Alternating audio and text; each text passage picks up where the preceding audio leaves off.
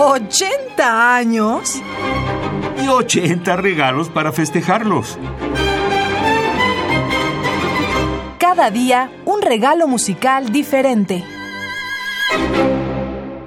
Además de ser una gran intérprete, Bárbara Strozzi llegó a ser una importante compositora. Su género predilecto fue la cantata. En 1644 se publicó Il primo libro de Madrigali, la primera recopilación de su obra, compuesta por ocho piezas de gran belleza musical y una gran capacidad para expresar las pasiones de manera profunda, sincera, sin artificios, algo que aprendió de Francesco Cavalli y de su padre, estrecho colaborador de Monteverdi. Su estilo es fuertemente dramático, apegado a los textos. A continuación escucharemos de Bárbara Strozzi, compositora italiana, nacida en 1619, fallecida en 1677, Ariete a voce sola, Lilla dici ch'io non tamo y Che si può fare, editado por Tactus en 2011. Interpreta Tadashi Miroku, contratenor, y Silvia Rambaldi al clavecín.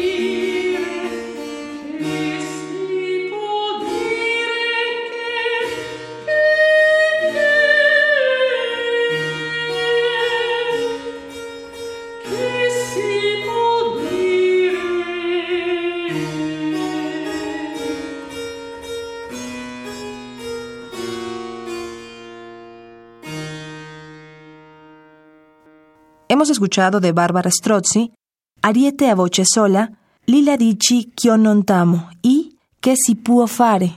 La interpretación fue de Tadashi Miroku, contratenor, y Silvia Rambaldi, al clavecín.